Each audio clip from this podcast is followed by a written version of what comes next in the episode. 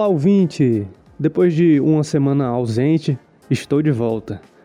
E muita coisa aconteceu nesse período no mundo dos esportes eletrônicos, mas no episódio de hoje eu vou contar como foi a última semana da fase de pontos do Campeonato Brasileiro de League of Legends, o CBLOL. Essa etapa foi de altos e baixos para muitos times, e o desenho final da fase eliminatória, que já começa nesta semana, foi decidido na última partida da última rodada.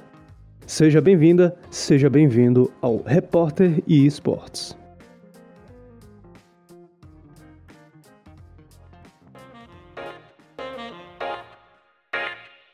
Antes de eu falar do final da fase de grupo e do início da fase eliminatória, eu só tenho que lembrar que esse ano a organização do CBLOL decidiu mudar o formato dos playoffs que antes o primeiro e o segundo lugar já avançavam para a semifinal, enquanto o terceiro e quarto, quinto e sexto colocado disputavam entre si as duas vagas restantes nas semis. Era um verdadeiro mata-mata, que quem perdesse estaria fora. Mas uma das novidades do campeonato nesta etapa foi o formato de dupla eliminação, com alguns times que têm chance de disputar uma espécie de repescagem. Eu vou tentar desenhar um pouco como é que vai ser os playoffs. Primeiramente, vamos ter três confrontos. O primeiro colocado escolhe o terceiro ou o quarto colocado para enfrentar na primeira partida da chave superior. O segundo colocado enfrenta o outro time que não foi escolhido na segunda partida da chave de cima. E aí o terceiro confronto vai ser o confronto da chave inferior, onde o quinto e o sexto colocado se enfrentam para avançar nessa disputa e quem perder está fora. E aí os times que perderem na chave superior vão caindo para a chave de baixo para disputar essa repescagem, para tentar uma segunda chance de não ser eliminado do mata-mata. Logo mais eu falo como ficou esse desenho com os nomes dos times, certo? Mas antes eu vou falar de quem ficou de fora dessa etapa.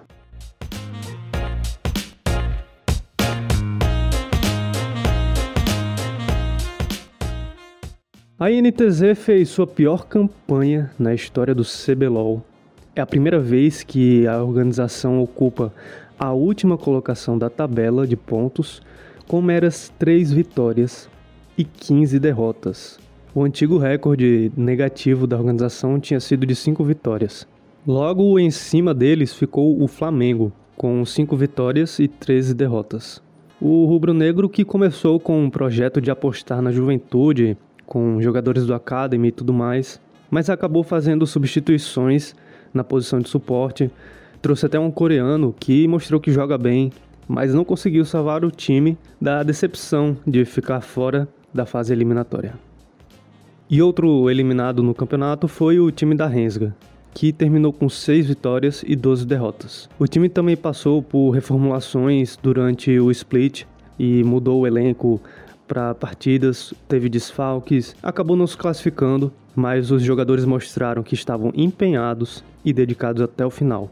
Pode ser um forte candidato a playoffs no próximo split se mantiverem esse elenco. Por fim, o último time não classificado foi a Loud. Pois é, a tropinha que começou apavorando no campeonato, vencendo a Fúria, que era a super favorita, emplacando muitas vitórias e tudo mais mas os tropeços foram maiores e o time ficou de fora. Na última rodada, eles estavam praticamente empatados com a Liberty, disputando a última vaga. O tempo acumulado de vitórias era o único critério em que eles divergiam, e a Loud até tinha vantagem de quase 5 minutos. Acontece que a Liberty atropelou a INTZ na rodada 18, terminando a partida com pouco mais de 25 minutos. Já a Rensga é, a Rensga, que foi eliminada, já estava desclassificada na última rodada, mas deu muito trabalho para a Loud.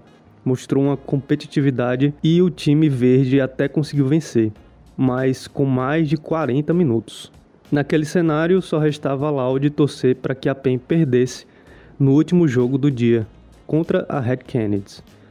E como você já deve imaginar, a PEN não perdeu e faturou a vaga para os playoffs. Então vamos à classificação final.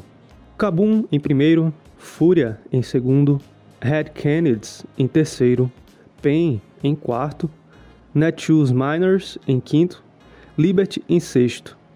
A Loud ficou em sétimo, a Rensga ficou em oitavo, Flamengo em nono e a INTZ em décimo, no último lugar da tabela. Sendo assim, vamos voltar àquele desenho para saber quem enfrenta quem na fase eliminatória.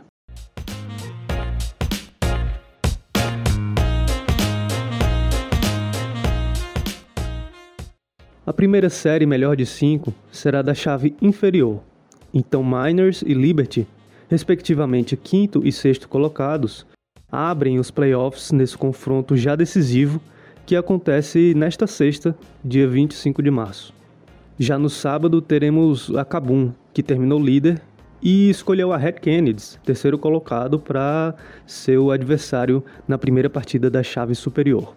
Já no domingo, a Fúria ficou com a PEN como adversária para a segunda partida da chave de cima.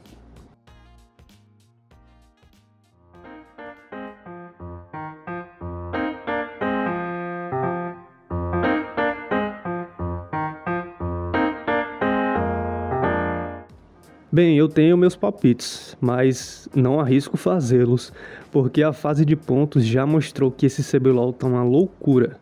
A Loud, que estava entre os favoritos, ficou de fora. A PEN, que quase ficou de fora, terminou na chave superior. E a Super Fúria, o time mais hypado dessa etapa, acabou em segundo.